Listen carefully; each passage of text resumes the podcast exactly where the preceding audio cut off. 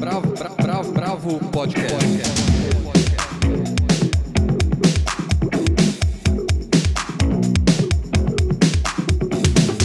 Olá, bem-vindos ao podcast da Bravo. Eu sou o Guilherme Werneck e hoje a gente tem de novo a redação inteira juntos. O Almir tá de volta.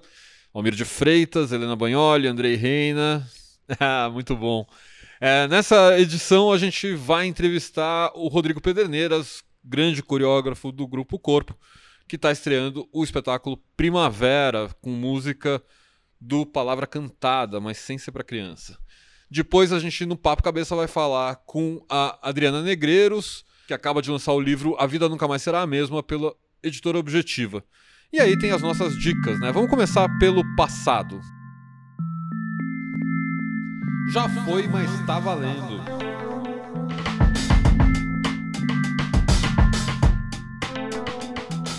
Helena, vamos começar com você? Vamos lá. Foi, mas está valendo sempre a comemoração do aniversário de 85 anos do Tom Zé no último dia 11 de outubro. Parabéns para o Tom Zé, vida longa, com saúde e inspiração. Tom Zé é uma das grandes referências no país. Na data, o Tom Zé divulgou, inclusive, que está finalizando o seu próximo álbum, que vai chamar Língua Brasileira é, esse álbum tem canções que ele criou, na verdade, para um espetáculo do Felipe Hirsch, que deveria ter estreado em 2020, durante a pandemia, mas foi adiado. E o Tom Zé continuou trabalhando nas músicas e vai lançar o disco com previsão para março de 2022.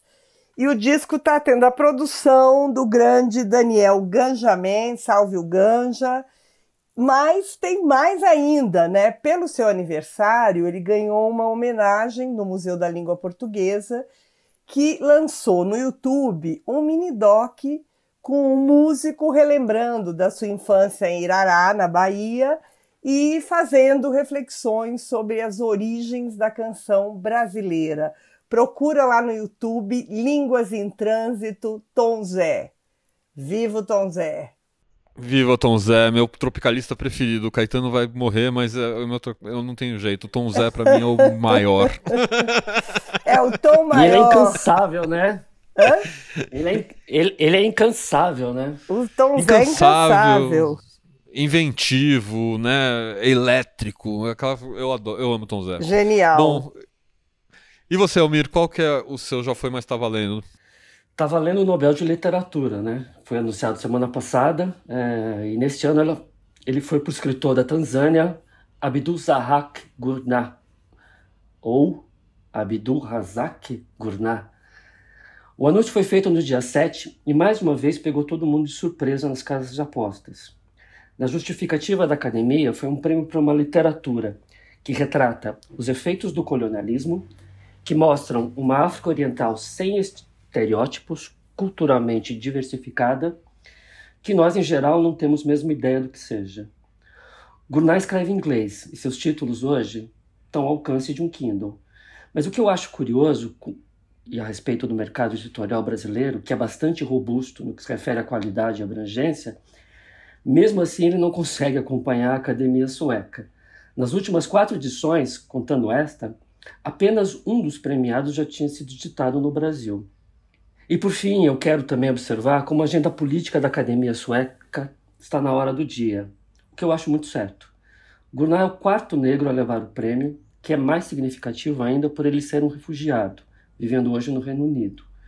E foram muitos bons também, aí saindo da área da literatura, os outros Nobéis. O da Paz, por exemplo, foi para os jornalistas, num mundo em que a liberdade de expressão está cada vez mais ameaçada. O de Física, que ficou foi relacionado à pesquisa sobre mudanças climáticas e o de economia, que é sobre pesquisa sobre o mercado de trabalho.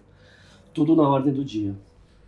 É muito legal como a academia está, né, depois de sofrer vários reveses, né, e vários ataques por foram os né, anos complicados, ser, né, por anos complicados, está se revendo e se reinserindo é, na, na, na, conversa global de um jeito muito muito propositivo. achei bacana também. É. Você já tinha lido, Almir?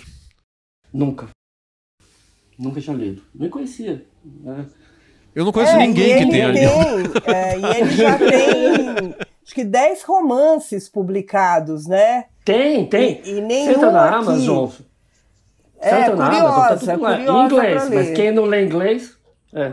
Bem curiosa. Porque foi Agora, assim. esse Nobel de jornalismo foi, esse foi um sopro de esperança, né? Fiquei muito feliz. é. É, eu também, porque é uma das coisas que a gente precisa, ainda mais nesse mundo, né? Sim. Que as fake news estão ganhando, né? Não tem jeito e vão continuar ganhando. É, eu, eu vou falar, já que a gente falou um pouco de colonialismo tal, o meu já foi, mas tá valendo também é de uma série que, putz, tá há mais de um ano disponível, não tinha visto. Na verdade, foi batendo um papo com um amigo, ele falou: Não, você viu essa série do Steve McQueen e tal? Eu eu falei: Putz, não vi, vou ver.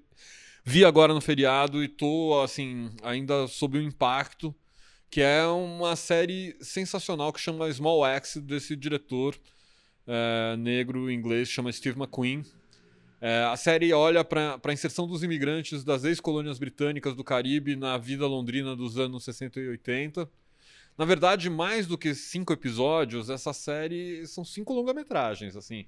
É, inclusive o primeiro de duas horas, é, que obviamente tocam de uma maneira muito profunda essa questão do racismo, mas sem deixar de lado a valorização da, da- da cultura afrodiaspórica, que é crucial para a transformação da cidade. Small Axe, por exemplo, é uma música do, do Bob Marley, né? E toda a Jamaica está muito, muito presente, assim.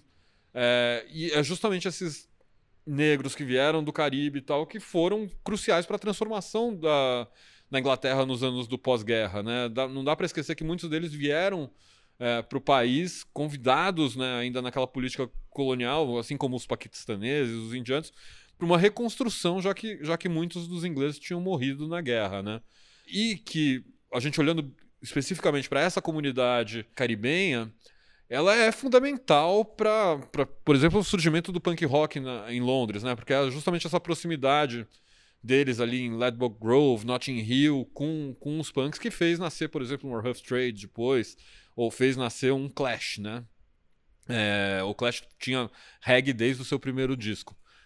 Mas é muito legal, porque esses filmes, episódios, eles proporcionam muitas reflexões, conseguem capturar essa comunidade imigrante, suas transformações em todos os seus matizes, mesmo sendo só dos anos 60 até os anos 80.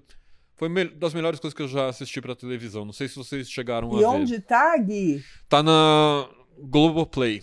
Globoplay. Globoplay. Não tenho Globoplay, mas vou assinar para ver. Nossa, o, o- eu assisti um dos filmes, Gui, o, o, o Lovers Rock, e. Cara, eu acho que. É, que é uma festa, né? São, a- acho que uma das melhores cenas de dança e festa que eu já vi na minha vida. Impressionante. O filme é a coisa mais viva que eu vi, tipo, em muito É, tempo. Assim, é. Inacreditável. É maravilhoso. O Steve McQueen é muito bom diretor. Muito.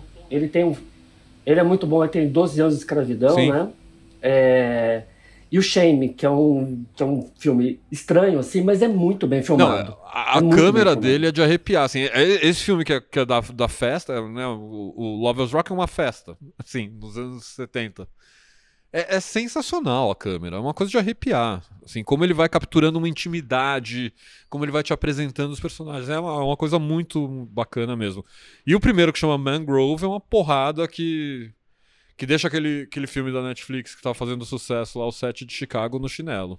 Muito bom. Não, tô só comentar quem é mais velho que a gente, vai achar que o Steve McQueen é aquele outro. É, o aquele ator. do. O ator, o loiro, tá? Ele é xará dele. É, Exatamente. um O Bullet, homônimo né? de qualidade, dois homônimos, É.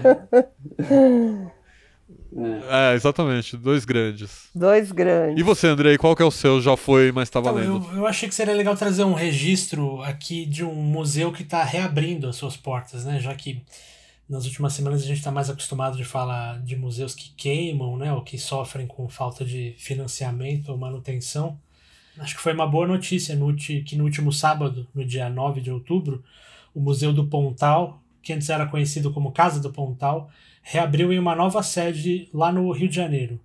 É, significa que o acervo da, da instituição, que é um dos principais em arte popular brasileira, com mais de 9 mil obras de mais ou menos 300 artistas de diversas regiões do país, tem agora uma nova casa.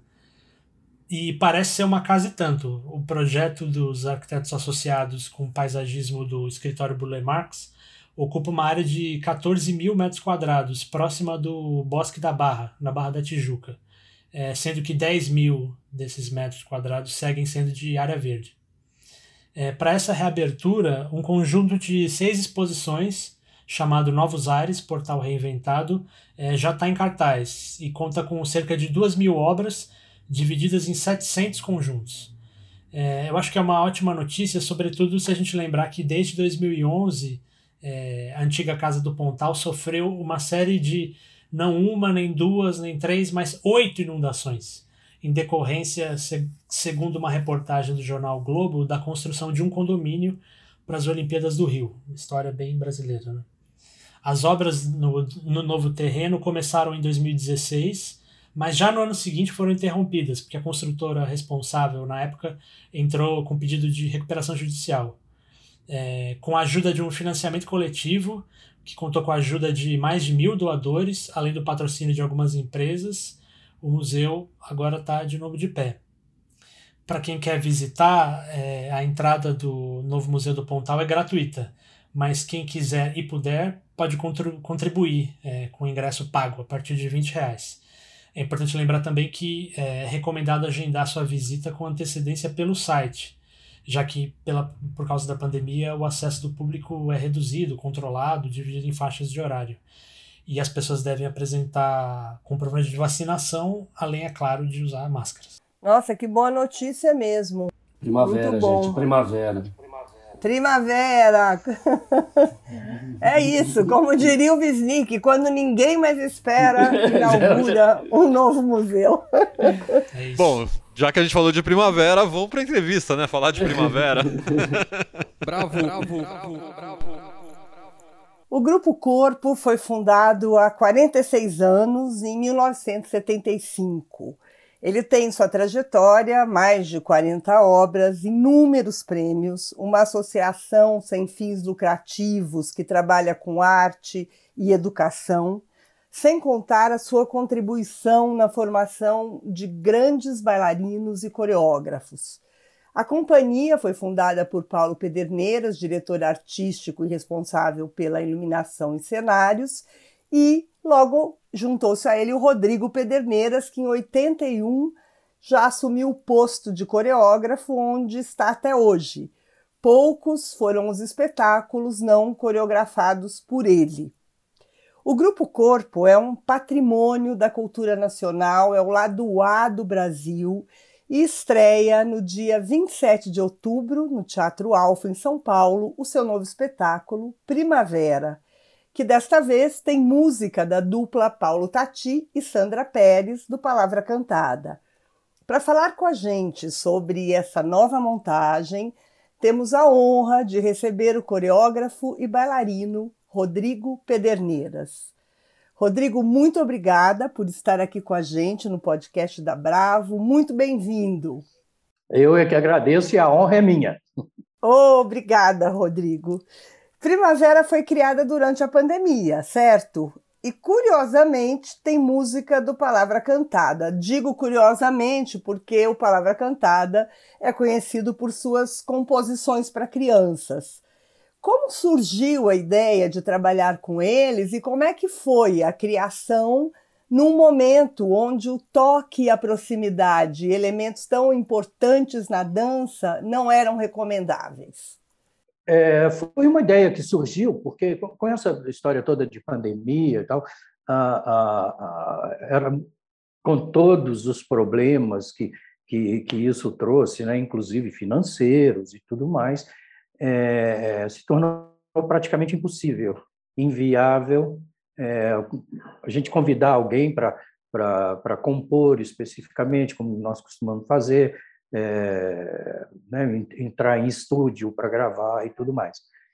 Então, como, como eu gosto muito do trabalho de Palavra Cantada, gosto muito do Paulo, gosto muito da Sandra, a, a, surgiu a ideia de, de, de buscar, dentro do trabalho deles, é, é, alguma coisa que fosse diferente, que, fosse, que não fosse uh, infantil. Então, eu propus a eles de usar eh, composições já existentes, mas eliminando toda a parte de, de de letra, inclusive melodias foram eliminadas e tudo, usando praticamente as, as bases das músicas que eles já tinham. E eles começaram a me mandar várias, várias canções, e, e nós fomos mais ou menos montando uma, uma trilha que, que no final eu, eu adoro, ficou, ficou fenomenal, porque o trabalho deles musical é muito grande, né? é muito potente, é muito forte. E a ideia era isso, é que, que, o, que, o, que o Palavra Cantada fizesse um trabalho que, que diferisse do que eles já fazem, né? que não fosse infantil, e que a gente também fizesse um trabalho que fosse diferente, porque nossos trabalhos são muito muito quase operísticos, né? Muita gente em cena, tudo mais. E isso a gente não podia fazer, a gente não podia nem juntar toda a companhia dentro da mesma sala, né? Que são 22 bailarinos. Então a ideia foi fazer um, um trabalho de só de solos, duos, trios, né? É, é, onde ninguém se toca, com exceção de, de, de três casais que na verdade são casais na vida real, então esses podem se tocar à vontade. Então, com esses três, eu fiz três PADD, que é o que tem de PADD, são as pessoas que se, que se tocam, que se encostam, e os outros sempre mantendo distância, e sempre cenas uh, curtas e, e, e com, com, muito pouca gente. Isso foi feito assim em, em três salas. E deu, deu um resultado que eu fiquei bem feliz, achei bem, tá, tá bem gostoso. Né? E, a, e a ideia de primavera é isso, é tentar olhar um pouco além do horizonte, parar de olhar para trás com essa chatice, com esse drama todo que está acontecendo, né? tanta gente que se foi com essa história toda, tentar fazer uma coisa para cima, um, um, um, início, sei lá, de um novo ciclo, sabe? Alguma coisa que a gente pudesse é, trazer de, de bom, de agradável, de gostoso, e não ficar é, batendo nessa tecla que a gente vem batendo nela há tanto tempo, né? mais quase dois anos. Mais ou menos foi isso. Que bom, né, que você conseguiu chegar onde você queria com os obstáculos que você não contava. É, foi, foi, foi um trabalho feito de, de outra forma, né? completamente diferente dos outros. Eu queria aproveitar esse ponto, Rodrigo. Almir aqui, prazer falar com você. É... Tudo bom? O, o, o, você fala dessa, desse, desse ponto de renovação, de esperança, de otimismo, né? E eu queria eh, retomar um, uma história mais antiga, assim, de alguns anos, né? Não a pandemia apenas, mas o Grupo Corpo, é, nesses quase meio século, ele sempre se destacou no cenário da dança por ser de fato um corpo estável, né? Com patrocínio permanente, sólido, mas veio enfim, veio toda aquela história da Petrobras, todos aqueles, todos aquele, aquele noticiário, todo aquele escândalo. O patrocínio acabou sendo cancelado, né? Veio a extinção do Ministério da Cultura, veio o Bolsonaro, veio a pandemia, tudo isso que a gente sabe, né? Eu queria fazer uma pergunta. Muita É, eu queria fazer uma pergunta é, juntando também tripla a partir disso daí, né? É, como é que o corpo vem se virando nesse período complicado, né? É, financeiramente, e ao mesmo tempo, como é que é conceber nessas circunstâncias um espetáculo otimista que fala da renovação de esperanças? Será que a gente está deixando logo, vamos deixar para trás esse longo e tenebroso inverno? Olha, eu espero que sim. Espero de verdade que sim. Porque, obviamente, tudo ficou muito difícil, como você falou. Esse lado financeiro foi, foi muito complicado. Nós nós ficamos muito tempo sem trabalhar, porque, inclusive, teve um caso de Covid aqui, aí tivemos que parar mesmo, cada um na sua casa, as pessoas fazendo aula, quer dizer, um professor aqui, mas uh, pela internet, cada um fazendo aula na sua casa, mesmo para não, não perder o pique. E, e financeiramente também foi muito complicado. Nós tivemos que fazer aquela redução né, de, de, de, de, de horas de trabalho, redução de salário, todo mundo com redução de salário porque não, não tínhamos muito, não tínhamos muito, não, não tínhamos de onde tirar. Ainda bem que alguns patrocínios é, se mantiveram, alguns patrocínios se mantiveram, então deu para sobreviver dentro disso. Mas se vocês pensarem, quer dizer, nós costumávamos antes dessa pandemia a fazer às vezes duas, às vezes inclusive três turnês internacionais e, e basicamente disso nós vivíamos muito também, e isso tudo acabou, né? acabou, não fazíamos espetáculo, não viajávamos, como até hoje. Né? É, é, o ano passado a gente não sai, mentira, nós saímos do país antes da pandemia, nós chegamos de uma turnê americana e canadense e, sei lá, dez dias depois é, foi parou tudo. Mas foi muito complicado isso tudo. Agora, a, a, a, ideia desse trabalho, a ideia de fazer uma primavera, é, é, é um pouco levar mesmo é, é um, um, tipo de, sei lá, de esperança que essa coisa toda melhore, que essa situação toda da cultura brasileira melhore, né? que é, é, é difícil falar de, de, de, de, esperança, falar de primavera, é, com, quando a gente assim, já atingiu 600 mil mortes no país, né? mas é, é, é um tentar olhar para frente, sabe? Parar de ficar olhando para trás, parar de, de olhar para o chão, não, não levantar a cabeça, porra, a gente é muito melhor do que isso, a gente pode muito mais do que isso. É, é basicamente isso. A ideia foi um pouco dentro dessa, desse tipo de pensamento. Né? Rodrigo, é, tudo bem? Um prazer falar com você. Você comentou agora um pouco de como foi elaborar uma nova coreografia, né, sobre, sobre essas condições que a pandemia impõe para gente. E eu fiquei curioso para saber como vocês lidaram com o material do Gira, né, que vai ser apresentado junto com, com Primavera. Queria saber como é que foi é, revisitar essa coreografia, se vocês foram obrigados a fazer alguma mudança e se tem algum significado especial é, apresentar né, nessa toada de recomeço, né, com um espetáculo sobre Primavera um espetáculo que evoca Exu, né? Que em muitas tradições uhum. afro-brasileiras é sempre o começo das coisas, né? Dos rituais, é, enfim. É, é. Ah, na, na, verdade, é, é, a, a escolha de gira é, se deu muito porque o, o espetáculo estava pronto também. Né? Nós tínhamos, nós estávamos vindo de, de, de, fazer gira e tudo mais.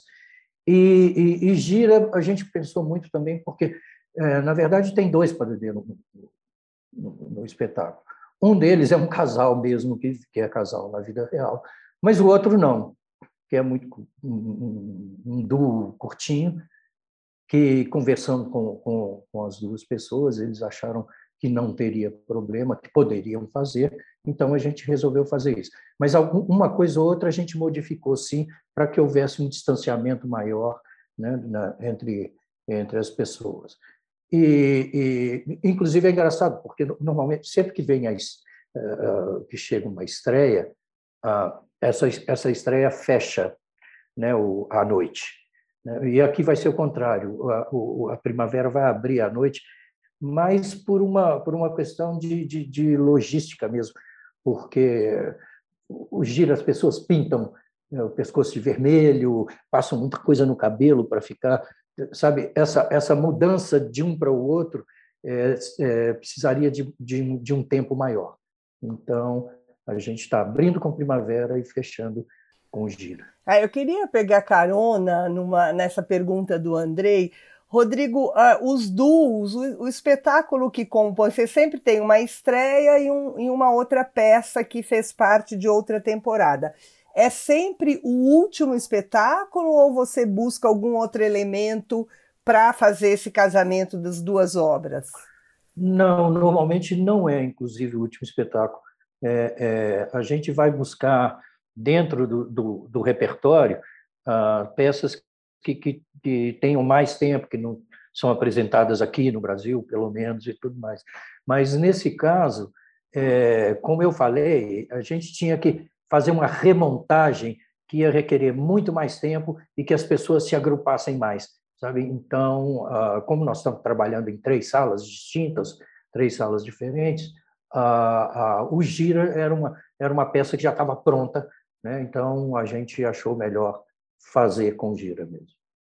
Ô Rodrigo, eu queria agora mudar e olhar para o corpo um pouco mais é, aberto. Assim, eu acho que uma das coisas mais interessantes do corpo, assim, como espectador, é o diálogo muito completo que vocês fazem com a arte brasileira em muitos níveis, né? Eu acho que para além da coreografia tem duas coisas que sempre chamam muito atenção no, nos espetáculos. A primeira é a música. Se a gente for elencar o número de músicos é gigante, né? Que fizeram ou coisas exclusivas, ou que repensaram suas músicas para vocês, Caetano, Gil, Lenine, Tom Zé, o Act, Metá Metá, né, para falar do, do Gira. A lista é, é enorme, né? É, e eu acho que, de certa maneira, esse diálogo ele faz com que o trabalho do corpo seja bras brasileiro, assim, mas ele não seja alegoricamente brasileiro. Ou seja, ele tem uma coisa que é muito, muito nossa, mas que ele não é, não cai nos clichês, ele, ele, ele transcende um pouco essa ideia banal de Brasil, né? E a outra coisa que eu acho que complementa isso são é, os figurinos, né?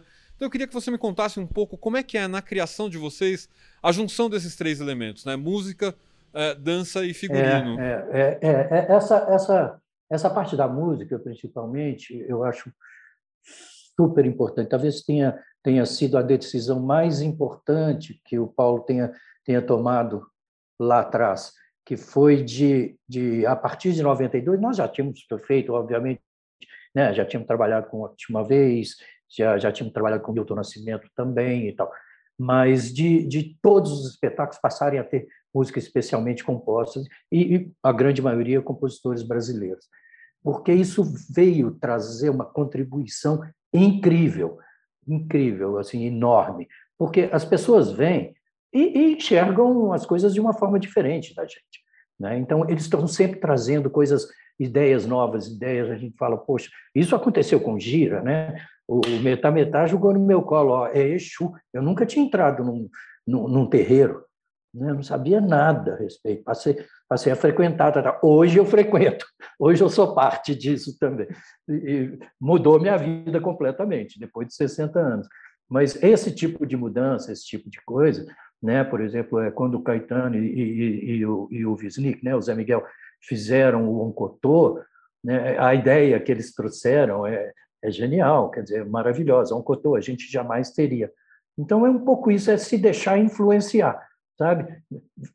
Traz para a gente que a gente se vira, a gente dá um, dá um traga, tragam ideias novas. Né? E, é, e é o que tem acontecido. Eu acho que é o, é o que tem que tem que tem trazido muita força para o trabalho da gente. E a, a, história dos figurinos, é, a Freuza trabalha conosco a, desde, sei lá, desde o final dos anos 70, desde o início dos anos 80. É amiga desde o início dos anos 70. Então, é, é, existe uma, uma, uma, um casamento aí, uma confiança, uma conversa, né? Que é, que é muito salutar, é muito legal, é muito é muito forte. Às vezes ela faz, sei lá, é, cinco figurinos diferentes até achar um e falar, porra, é esse, né? Acontece, acontece muito mesmo. Não, esse não, joga fora, joga fora. Joga... Então, é tudo muito feito assim em, em, em, conjunto. Né? Depois, o Paulo trabalha diretamente com a, com a, com a Freuza também, né? são, são compadres, sei lá. Então, eu acho que isso tudo traz uma, uma carga forte, uma carga grande para o trabalho do corpo. E o fato dele ser, da, da história de, de ser brasileiro e tal, eu acho que a gente teve muita sorte, assim, porque logo que nós começamos a trabalhar, a, partir de 92 que essa essa regra passou a vigorar, né, com, com, com de, de, convidar compositores, a, a gente fez, em 92, a gente fez o, o 21, que era com, com o Acti, com a música do, do, Marco Antônio Guimarães, que sempre também, ele era, foi violoncelista, agora vocês conhecem, obviamente, o trabalho dele no Acti, foi o mentor do Acti, ele mesmo inventava aqueles os instrumentos todos, né? e, e criava a música para para os instrumentos que ele, que ele tinha criado. Então, tem, tem, tem um pé aí na música brasileira e um pé na música erudita também. Logo depois veio quem? Zé Miguel Wisnik, que também fez Nazaré, que também tem um, tem, tem, tem um pé do, no lado erudito e no lado popular. Né? E, e o Zé, isso também, o Zé tem uma, tem uma, né, tem uma escola clássica, mas na verdade ele faz canções de música popular. Então a gente foi agregando, foi aprendendo. A verdade é que nós fomos aprendendo com essas pessoas, fomos aprendendo de verdade. E foi foi uma coisa, uma ideia maravilhosa esse tipo de ideia. E eu acho que daí o, o, o fato de ser brasileiro também, nós somos brasileiros e, e, e, e a colaboração, a contribuição desses músicos foi fundamental para isso. O, Rodrigo, para a gente terminar aqui, eu queria te fazer uma pergunta que é saber, quer dizer, você fez acho que cerca de 36, 37 coreografias para o corpo. Existe uma delas que faça o seu coração bater mais forte quando você pensa nessa obra incrível que você coreografou? Tem uma queridinha? é, eu acho que tem algumas queridinhas assim, né? Uma, uma específica eu não sei, eu acho, é, para mim foi muito importante antes de começar a trabalhar com compositores, né, que, que, que eram convidados, tal. É, eu fiz uma peça que eu que eu gosto muito. Para mim foi muito importante. Para mim foi um foi um, sei lá, foi uma uma catarse assim, que foi a missa do orfanato de Mozart, a, né, a missa para mim, é, é, foi uma época muito estranha, eu estava muito esquisito. E ter feito a missa, para mim, foi muito bom, foi muito importante. Agora tem outros. Gira também, que é, é um outro lado religioso, né? que são, são, são completamente diferentes e tal. Mas tem, tem. Gira é um que eu tenho um carinho especial também. 21, que eu falei aqui, que foi um, meio que um, divisor de águas aí, né, do nosso trabalho, que a gente trabalhava só com, com música erudita e, e, a partir daí é que nós passamos a, a trabalhar com, com música de compositores trabalhando conosco. Sei lá, é difícil dizer, mas tem alguns. Eu, eu, eu queria fazer mais uma, Rodrigo. Eu só queria te ouvir um pouco sobre, sobre algumas ações que o, que o corpo fez durante a pandemia que a gente aqui na revista acompanhou bastante, né? É, os esforços que vocês fizeram ao longo desse ano, um ano e meio, né, de se manter próximo do público de vocês e eventualmente até de ampliar esse público. E além de, da, das transmissões, né, das gravações dos repertórios de vocês, me chamou muito a atenção as aulas e os workshops que vocês fizeram e que eram abertos a todos, né, inclusive pessoas que não são profissionais da dança. É, é, você, é. Pode, você, poderia comentar como é que foi essa experiência? É, a, a, a, princípio foi tudo muito difícil, né? porque nós não sabíamos o resultado, como é que seria. A primeira ideia, que foi uma ideia que, na verdade, veio da, da, da, da, da Cláudia Ribeiro e da Macau. É, a, né, Macau é fundadora aqui também, então, e Carmen Purri. É, que era que era a, a, a Cláudia tem irmã médica e tal e ela ela acompanhou muito de perto essa essa essa batalha essa briga dos médicos com né, nessa nessa loucura trabalhando 24 horas por dia correndo risco e tudo mais. E então elas surgiram com essa ideia de fazer uma coisa a princípio começou com isso para os médicos. Vamos fazer alongamento para os médicos vamos botar esses caras para né, não só os médicos né, as pessoas de né, de, de, de trabalha na, na área de saúde, enfermeiros, chofer de ambulância, o que seja.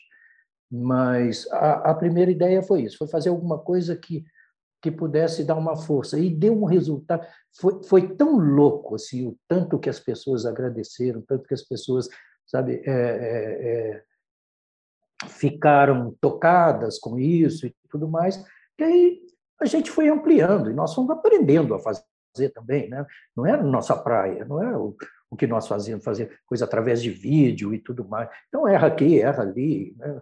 não, não, sabia como fazer, mas acabou que, que, que deu resultados muito legais, deu, deu, deu, foi uma das coisas que, inclusive, a gente, depois, a gente fez, fez, outras, fez outras coisas que, que, que ajudaram a manter a, o, o, grupo corpo, né? além das coisas gratuitas, a gente fez outras coisas que eram vendidas também, e isso ajudou a, a, a sobrevivência aqui dentro. E, mas foi tudo, mais uma vez, aprendizado mesmo, porque não era a nossa praia. Nós nunca fizemos vídeo. Né? O, e, e, o que a gente e o que a gente passava, quer dizer, são, são peças feitas para teatro, gravadas, né? mas não é especificamente para vídeo. Mas foi uma experiência legal e eu acho que isso aí vai continuar. Sabe? Eu acho que a tendência é que, que continue. Uh, havendo certas manifestações nesse sentido. Apesar de que eu acho que ninguém aguenta mais ver dança pelo, pelo vídeo, né? Não. Acho, Maria. Acho que ninguém mais aguenta. A, a, a, gente quer, a gente quer ver lá no Teatro Alfa, Rodrigo. Maravilha. Ver o corpo lá no cara teatro. a cara, né? Com o corpo todo. É, Rodrigo, você falou um pouco disso é, e das dificuldades nesse espetáculo de juntar os bailarinos. Agora a gente já está chegando numa fase em que muitas das pessoas estão tomando a segunda dose, já estão terminando a segunda dose, também estão ali algumas a terceira dose. Você acha que no ano que vem o corpo vem é, com força total? Com todo mundo se tocando, com as coreografias, com o corpo todo? Ah, eu, eu espero que sim. Eu espero que sim. Eu espero que sim. Espero mesmo, porque está fazendo falta, né? Trabalhar direito, como nós, nós sabemos fazer de verdade, como a gente vem fazendo ao longo desses anos. Porque é, é- é um pouco difícil, fica. é, é, Pelo menos eu, eu, eu me sinto meio que pela metade trabalhando desse. Não, não pode encostar, não pode tocar, não, só duas pessoas distantes ali. Então, é, é, é, eu, eu, eu espero e eu acredito que sim, que vai, que vai dar certo. Depois, o fundamental é a vacinação, sem dúvida nenhuma. Tem que vacinar todo mundo. Depois que tiver todo mundo vacinado, né, que, que seja a terceira dose, sei lá. Eu até precisava também, né? Parece, estou querendo vacinar a terceira para quem tem mais de 60. E, e, mas eu acho que todo mundo já tendo pelo menos as duas doses tomadas, eu acho que vai poder abrir tudo e vai poder as coisas vão poder voltar ao normal. Oxalá. Oxalá, muito. Essa é a primavera. Essa é a Essa é a primavera. primavera que esperamos. Então, olha, muito obrigada, Rodrigo. Um sucesso aí na, na nova temporada e brigadão por ter estado aqui com a gente. Eu que agradeço. Obrigado demais pelo convite. Prazer enorme.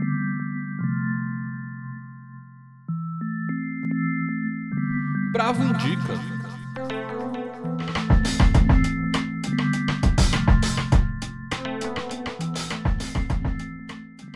Vamos começar com a Helena. Opa!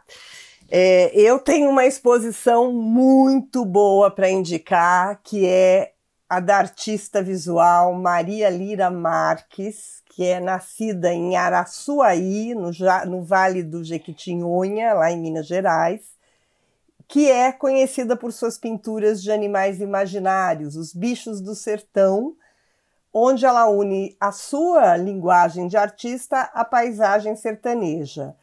E há mais de 40 anos, a Maria Lira, que também é pesquisadora, ativista e divulgadora da cultura popular do Vale, trabalha na região, onde, em colaboração com o Frei Chico, que é um frade holandês que morou no Brasil por muitos anos, juntos eles fundaram em 2010 o Museu de Araçuaí, que foi criado para abrigar um acervo de objetos e documentos que registram a religiosidade, os usos e costumes, os ofícios que constituem toda a história da região, que é um dos principais polos da cultura popular do país. A Maria Lira tem uma técnica original, muito original de pintura, porque ela usa inúmeros pigmentos minerais, faz uma mistura de barro e cola e trabalha com isso sobre papel ou seixos rolados e tem uma paleta cromática terrosa com texturas orgânicas, o que resulta numa obra original e de forte impacto visual. O norte do seu trabalho está na herança cultural africana e indígena. Uma produção como a dela hoje não pode mais ser enquadrada dentro de uma divisão esquemática entre artistas populares e eruditos. Ela faz arte em seu estado puro e das boas. Então, nesse momento, inclusive, seus trabalhos tiveram uma alta enorme no mercado. Você pode conhecer, para quem não conhece, os seus trabalhos, visitando a exposição na Galeria Bergamin e Gomide, que vai até o dia 30 de outubro. Muito legal, né? Eu acho que tá na, passou da hora da gente romper essas fronteiras, né? Do que é a arte, do que é o erudito, do que é o popular. É, É, tudo e arte, né? artesanato e arte, enfim, é absolutamente anacrônico, né? Exato. Sim, é uma discussão que não, não se sustenta. Almir, é, qual que é o seu indica? O meu indica é quase um Já Foi, Mas Tá Valendo, que é o filme Noite de Reis. Esse filme é de 2020, é, do diretor Felipe Lacote, da Costa do Marfim. está no Telecine, canal que exibiu os filmes do Festival do Rio deste ano, que foi encerrado justamente por esse filme, Noite de Reis. Na história, um jovem criminoso é enviado para a prisão de Lamaca, onde ele é escolhido pelo chefe dos presos para ser o Roman, um contador de histórias durante a lua de sangue, que ocorre justamente naquela noite. Enquanto ele conta a sua história e a história do, do companheiro de bando dele, o Zama King, de uma grande favela da Costa do Marfim, da, da capital da Costa do Marfim, é, o jovem vai descobrir que ele não pode terminar a história antes do amanhecer. E aí que, aí que aparece a, a grande coisa do filme. Assim. Ele tem um, esse argumento naturalista, que é uma prisão, etc., mas ele extrapola para um realismo fantástico e extrapola também para um, um cinema que é quase teatral. Né? A pegada dele é teatral. Porque enquanto ele vai contando as histórias, ele avança numa espécie de realismo fantástico, os presos, outros detentos que estão em volta dele, eles representam, eles fazem coreografias. Então, existem determinadas situações, eles representam com o corpo. Tem um trabalho de corpo muito interessante no filme, e um trabalho de, de coreografia mesmo, de dança mesmo, muito legal. É... Por que, que tudo isso se desdobra? Né? Ele precisa adiar o fim da história até o amanhecer, né? como Sherazade, né? Ao mesmo tempo que tudo isso acontece, está rolando uma disputa de poder entre grupos de detentos. Né? Então você tem sempre a interferência da realidade na, na fantasia que ele está, que também não é uma fantasia também muito uh, etérea, assim. Sempre tem esse diálogo mesmo com a realidade. E, e, é, e é com esse registro do naturalismo, o realismo fantástico, que ele vai, ele vai representar a sociedade da Costa do Marfim, vai representar as questões políticas da guerra civil da Costa do Marfim. É um filme assim que vai, vai te surpreendendo conforme você vai assistindo. E quem for assistir, presta atenção nas referências que são declaradas ou veladas ao Cidade de Deus. Que tem uma conversa também muito legal é, com o filme do Meirelles. É, Fernando Meirelles fez escola, né? né? Boa escola. Pô, muito bacana. Muito bacana. Bom, e você, Andrei, qual que é o seu? Bom, é, vou aproveitar que o Almir falou de um, de um filme teatral. É, eu queria indicar uma, uma peça-filme é, da companhia Os Crespos, é, que, para quem não conhece, por pouco mais de 15 anos se destacou na cena teatral daqui de São Paulo é, por aliar uma pesquisa muito sofisticada de linguagem com a luta pela representatividade negra nos palcos. É, no novo trabalho deles, que chama Dois Garotos que se Afastaram Demais do Sol, a companhia recupera a história de dois pugilistas caribenhos que protagonizaram uma das lutas mais impressionantes dos anos 60. O cubano Bernardo Benedicte Parrott e Emil Griffith, atleta das Ilhas Virgens que enfrentou a homofobia dentro e fora dos ringues é, ao assumir a sua bissexualidade. Em 1962, o Ben e o Emile disputaram o título de campeão de boxe de peso meio-médio, é, num confronto brutal que terminou com a morte do Parrott dez dias depois da luta. É, nas mãos da Lucélia Sérgio, que é a diretora e roteirista desse filme, essa história é contada num estilo que contrasta bastante com a tradição de filmes de boxe que a gente está acostumado. É, não tem nada remotamente parecido com o rock aqui. Nem com um touro As indomável. sociais. Exato. Apesar de ser também preto e branco. As condições sociais e subjetivas dos dois personagens vêm para o primeiro plano, é, ao longo de cenas que são apresentadas é, como rounds. É, breves, com cortes rápidos, saltos no tempo e muita força expressiva concentrada. Os 30 minutos do espetáculo ou filme são sentidos como se fossem mesmo uma, uma porrada, é, porque contribui e muito o trabalho de atuação do Sidney Santiago Kwanza e do Rodrigo Diodé, que dão corpo e alma para esses atletas. Para quem se interessar, o filme está percorrendo as redes sociais de alguns teatros da, da Prefeitura de São Paulo, em sessões de pré-estreia. As próximas acontecem de hoje a domingo, no YouTube e no Facebook do Teatro Arthur Azevedo. E também nesse sábado, o filme é exibido no YouTube do Centro Cultural São Paulo, CCSP, pela mostra Quando o Palco se fez cinema. Ah, muito legal. É, Essa mostra eu acho incrível, quer dizer, primeiro porque o teatro chega em lugares que ele normalmente não chega, e para quem gosta e está ligado, você consegue ver grupos de vários pontos do Brasil, né? Então é uma mostra muito interessante. Maravilha. Bom, agora eu vou fechar essa rodada de indicações com um trabalho que eu achei muito interessante, assim. Eu sempre fico feliz de ver um artista ampliando o seu repertório, né? E esse é o caso da Bluebell. A Bluebell é uma cantora fantástica, acho que quase todos aqui já, já conhecem o trabalho dela, né? Ela tem aí um, uns 15 anos de estrada, é, fazendo justamente uma fusão do, do jazz norte-americano com a cultura brasileira.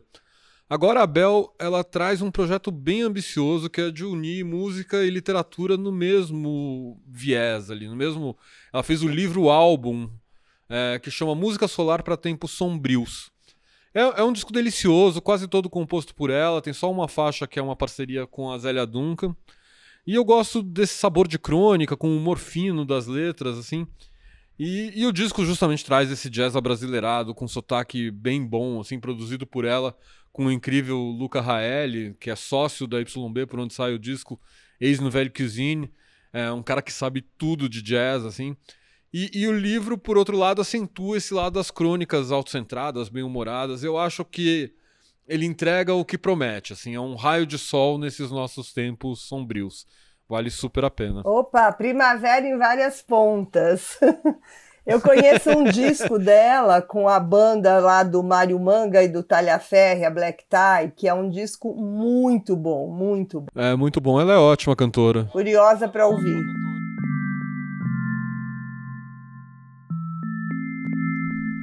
Papo Cabeça.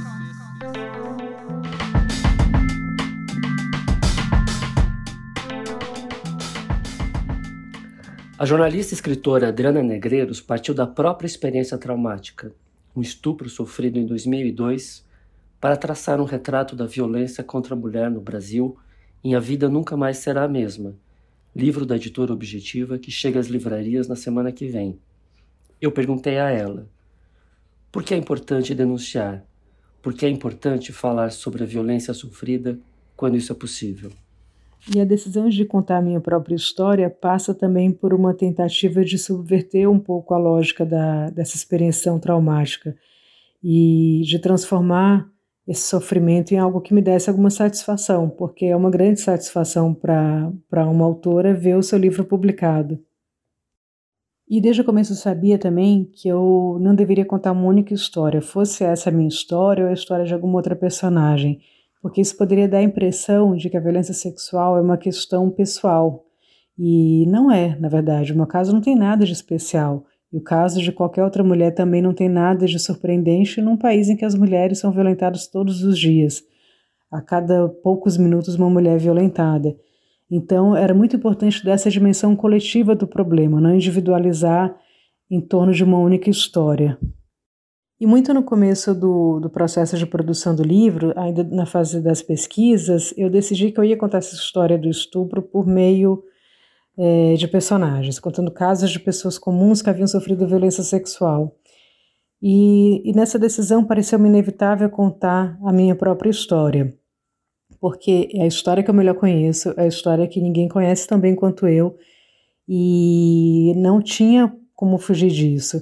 É, eu passei quase 20 anos mantendo essa história em segredo, poucas pessoas próximas sabiam que eu havia sofrido uma violência sexual, e portanto essa não foi uma decisão fácil, foi uma decisão que envolveu muito constrangimento, muita vergonha, porque, muito embora do ponto de vista racional eu saiba que uma vítima de violência não tem nenhum motivo para se envergonhar ou se constranger, é, as emoções não sabem disso. Né? Não, não, não é um sentimento do qual eu consiga me libertar com facilidade e sei que o mesmo acontece com outras vítimas dessa violência.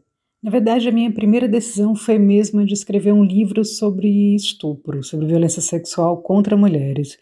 É, eu achava que esse era um tema que exigia um exame maior, porque, primeiro, porque como vítima eu tenho a perfeita noção dos estragos que uma violência desse tipo pode causar em uma pessoa. E segundo, porque há no Brasil uma espécie de epidemia mesmo de violência sexual. Né, alguns dados mostram que, em média, 1.800 pessoas são estupradas no Brasil todos os dias.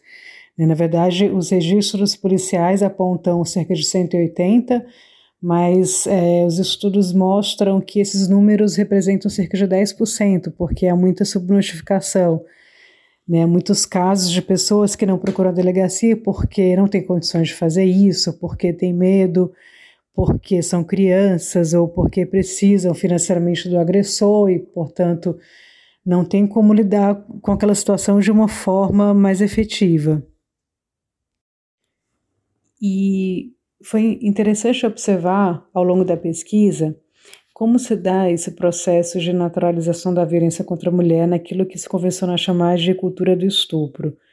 Né? Essa é uma naturalização que ocorre aos nossos olhos, né? no, nesse humor dito politicamente incorreto, na publicidade que objetifica as mulheres, no cinema, na televisão, muitas vezes é, romantizando relações abusivas, mesmo no nosso discurso do dia a dia, nas nossas falas mais despretensiosas. Por exemplo, tem uma piadinha muito comum que se faz quando se dá carona para uma mulher, que é quando ela fala é, obrigada pela carona e o, a pessoa que deu carona diz algo como obrigada nada, baixa a calcinha, ou então ou dá ou desce, para usar alguns exemplos apenas, mas é, essas frases que são ditas sem pretensão, né, sob o pretexto de se fazer uma piada, uma brincadeira, essas frases é que estruturam mesmo isso que nós chamamos de cultura do estupro. E, e é curioso perceber como Jair Bolsonaro, como ele ascendeu como uma liderança política, valendo-se fortemente desse discurso naturalizado, dessa cultura da violência sexual. E algo que me chamou muita atenção ao longo da pesquisa foi é, perceber a orquestração que o Bolsonaro fez quando ele recuperou uma frase que, que ele havia dito em 2003 para Maria do Rosário, durante uma discussão no Salão Verde da Câmara dos Deputados, é, em que ele dizia para ela: Eu não te estupro porque você não merece. Na época isso teve alguma repercussão, mas não foi uma repercussão gigante. Mas muitos anos depois, mais precisamente 11 anos depois, em 2014, quando pouca gente lembrava dessa frase horrenda, o Bolsonaro fez questão de ele próprio recuperar essa frase e dizê-la, dessa vez não mais no Salão Verde, mas no plenário da Câmara dos Deputados, porque sabia que ao dizer aquela barbaridade, ele ia conseguir angariar adesão popular de uma parcela da população que se identifica com esse tipo de discurso, que vê nisso uma exaltação da masculinidade. E não à toa as cenas do, do momento em que o Bolsonaro diz para Maria do Rosário: Não te estupro porque você não merece. É, é, essas cenas compõem aqueles vídeos de apoio ao Bolsonaro com os ditos melhores momentos dele, os momentos em que ele lacrou. Ou seja, para os apoiadores do Bolsonaro, essa verbalização a, favor da violência contra a mulher no fundo é uma grande vantagem. E aí a gente percebe como se dá mesmo essa consolidação da cultura do estupro no Brasil.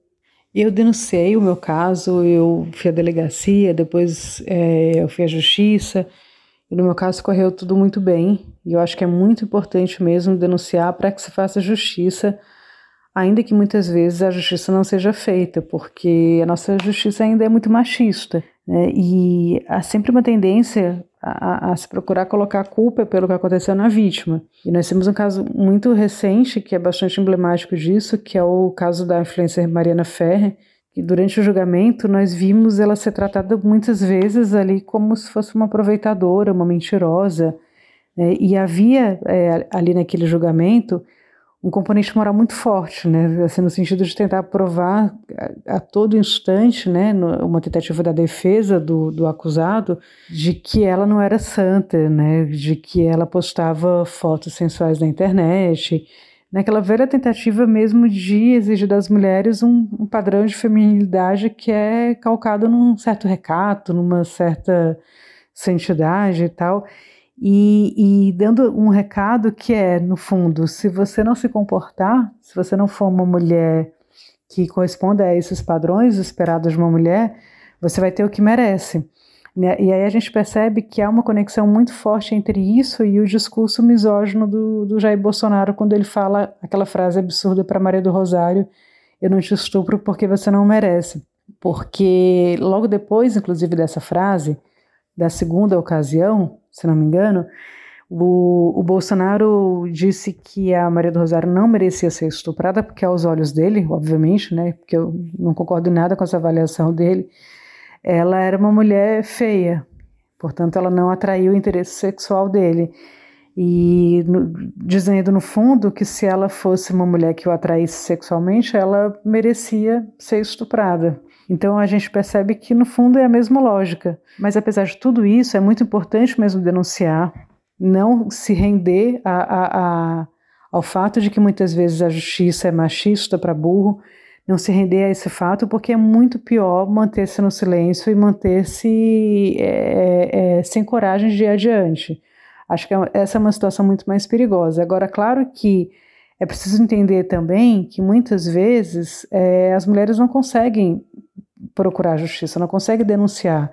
E é preciso ter compreensão com as mulheres que não conseguem fazer isso, porque a denúncia ocorre numa situação ideal, em que a mulher tem todas as condições de fazer aquela denúncia, de procurar justiça, de procurar ajuda, mas esse não é o padrão.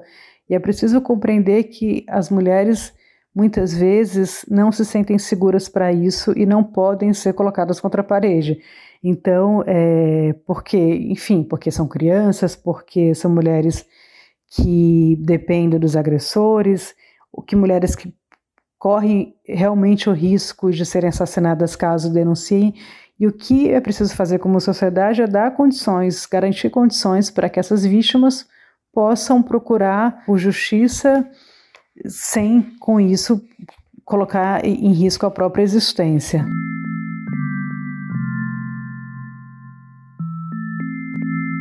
Agenda Brava.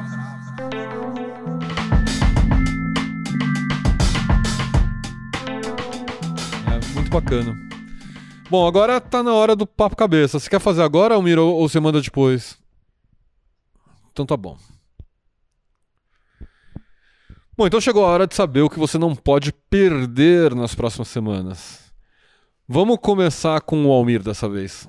Bom, na próxima semana, na próxima quinta-feira, para ser mais exato, e vai até o dia 3 de novembro, a 45ª Mostra Internacional de Cinema de São Paulo que vai retomar sessões presenciais em 15 espaços da cidade. Não vai ser só presencial, vai ter uma parte da programação que é online. É diferente do ano passado, que a programação foi toda online, foi toda virtual, com exceção talvez de um filme que foi, se bem me lembro, que foi exibido ao ar livre, foi Druck no, no Ibirapuera, num, dia de chuva. Nesse formato híbrido, são 264 filmes de 50 países, que representam um crescimento de mais, mais ou menos uns 70 títulos em relação ao ano passado, que foi mais retraído. Neste ano, os destaques, entre eles, vai trazer os vencedores dos três principais festivais de cinema do mundo, Cannes, Veneza e Berlim. De Cannes vem a Palma de Ouro, Titane, da Júlia Ducournau, que a gente já falou aqui o musical Annette, de Léo Carrá, o tailandês Memória, que ganhou o prêmio do júri. De Veneza vem o vencedor da Semana da Crítica, Zalava, do iraniano curdo Arsalan Amiri. E de Berlim vem o vencedor de roteiro, o coreano Introduction, de Hong Sang-so. Do Brasil, várias estreias, entre elas A Viagem de Pedro, da Laís Bodansky, As Verdades, do José Eduardo Belmonte, e o documentário SARS-CoV-2, O Tempo da Pandemia, do Eduardo e do Lauro Escorel, que imagino seja aí um dos primeiros a contar histórias em retrospecto do enfrentamento da pandemia. Por falar nisso, lembrando sempre, as sessões presenciais serão reduzidas em 50% do público, será exigido o comprovante das duas doses de vacina. Para tirar estas e outras dúvidas, para ver programação, para ver o que, que precisa fazer, o que, que é online, o que, que é presencial, basta acessar o site mostra.org. Nossa, muito bom a mostra de novo presencial, embora se já era uma batalha a gente conseguir ingresso quando tinha 100% do cinema, agora vai ser uma briga de foice no escuro. Mas eu é. acho que vale a pena, né? Principalmente com esses filmes todos maravilhosos. Não, uma alegria. Eu tô louca para ver a estreia do filme do Almodóvar, né? A Voz Humana, que, que vai para a mostra. Tem um filme da Bárbara Paz, tem um filme é, tem um, um, documentário sobre o Ziraldo, que a filha dele, a Fabrícia Pinto, fez e também vai estrear na mostra. E tem a Laís Muita voltando, né? coisa, né? E tem a Laís voltando a filmar, a Laís voltando a filmar, né? Pois é. Não, a vida pulsando. O, só uma, uma, uma coisa para quem está ouvindo a gente, para quem não localizou o diretor tailandês, né, com o nome ingrato, que é o Apchat Pong, ele é aquele mesmo do Tio Bumi, que pode recordar suas vidas passadas, que há mais ou menos uns 10 anos conseguiu uma das filas mais é, inacreditáveis na mostra de São Paulo.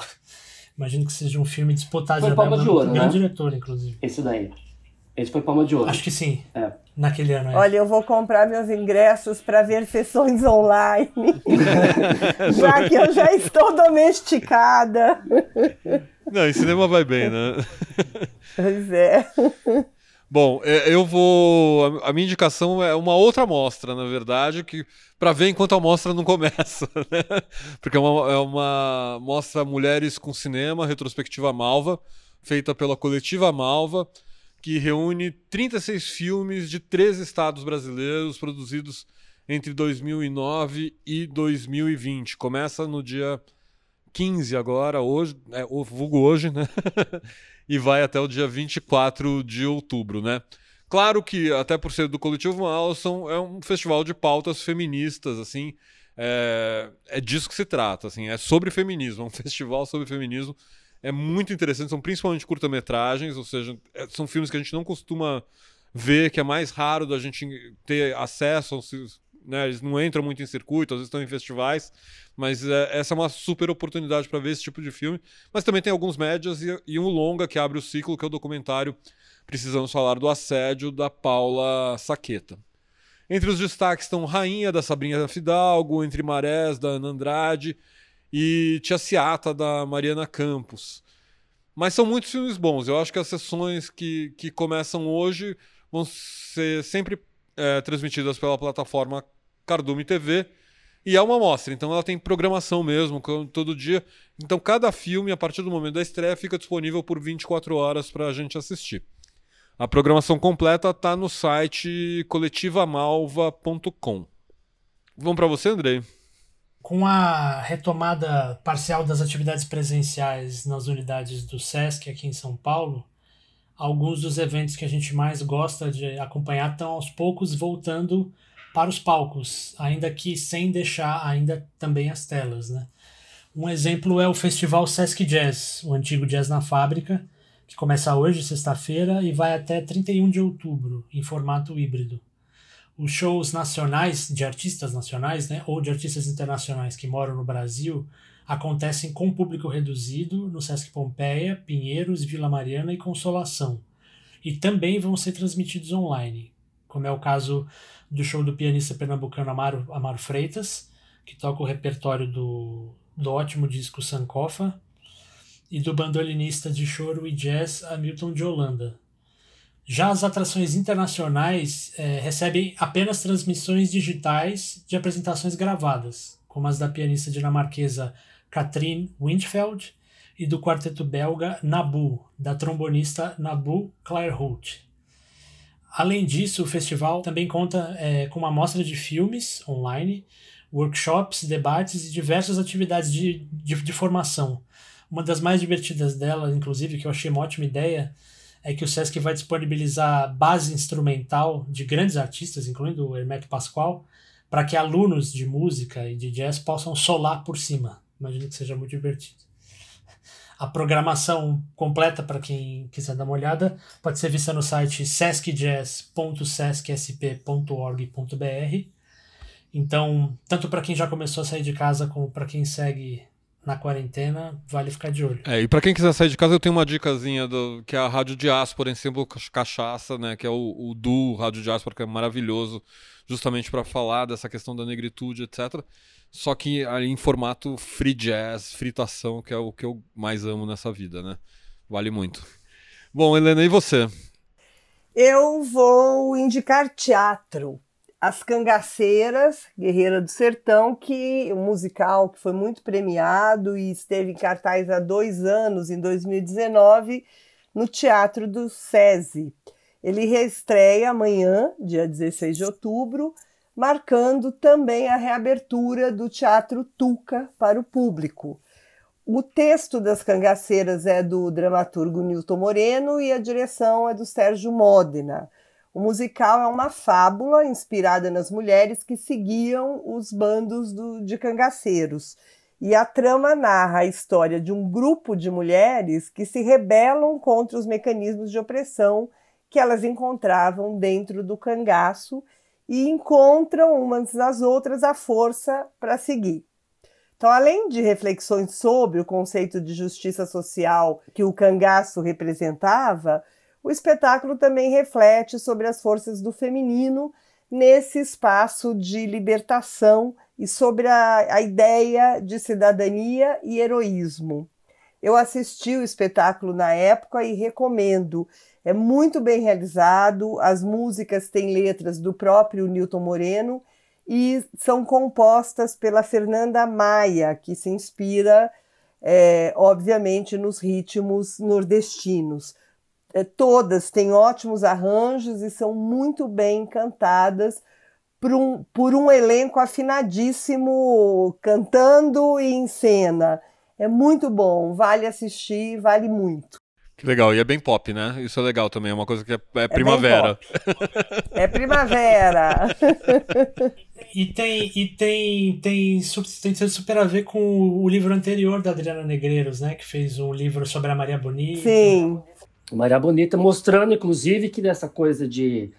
É, não tinha mulher não tinha liberdade não entre os cangaceiros ah muito não. pelo contrário é. imagina não, não, tinha não tinha idílio nenhum é. nenhum é. ao contrário era realmente é. lavar, passar e, e, servir ao bando. E roubar. É.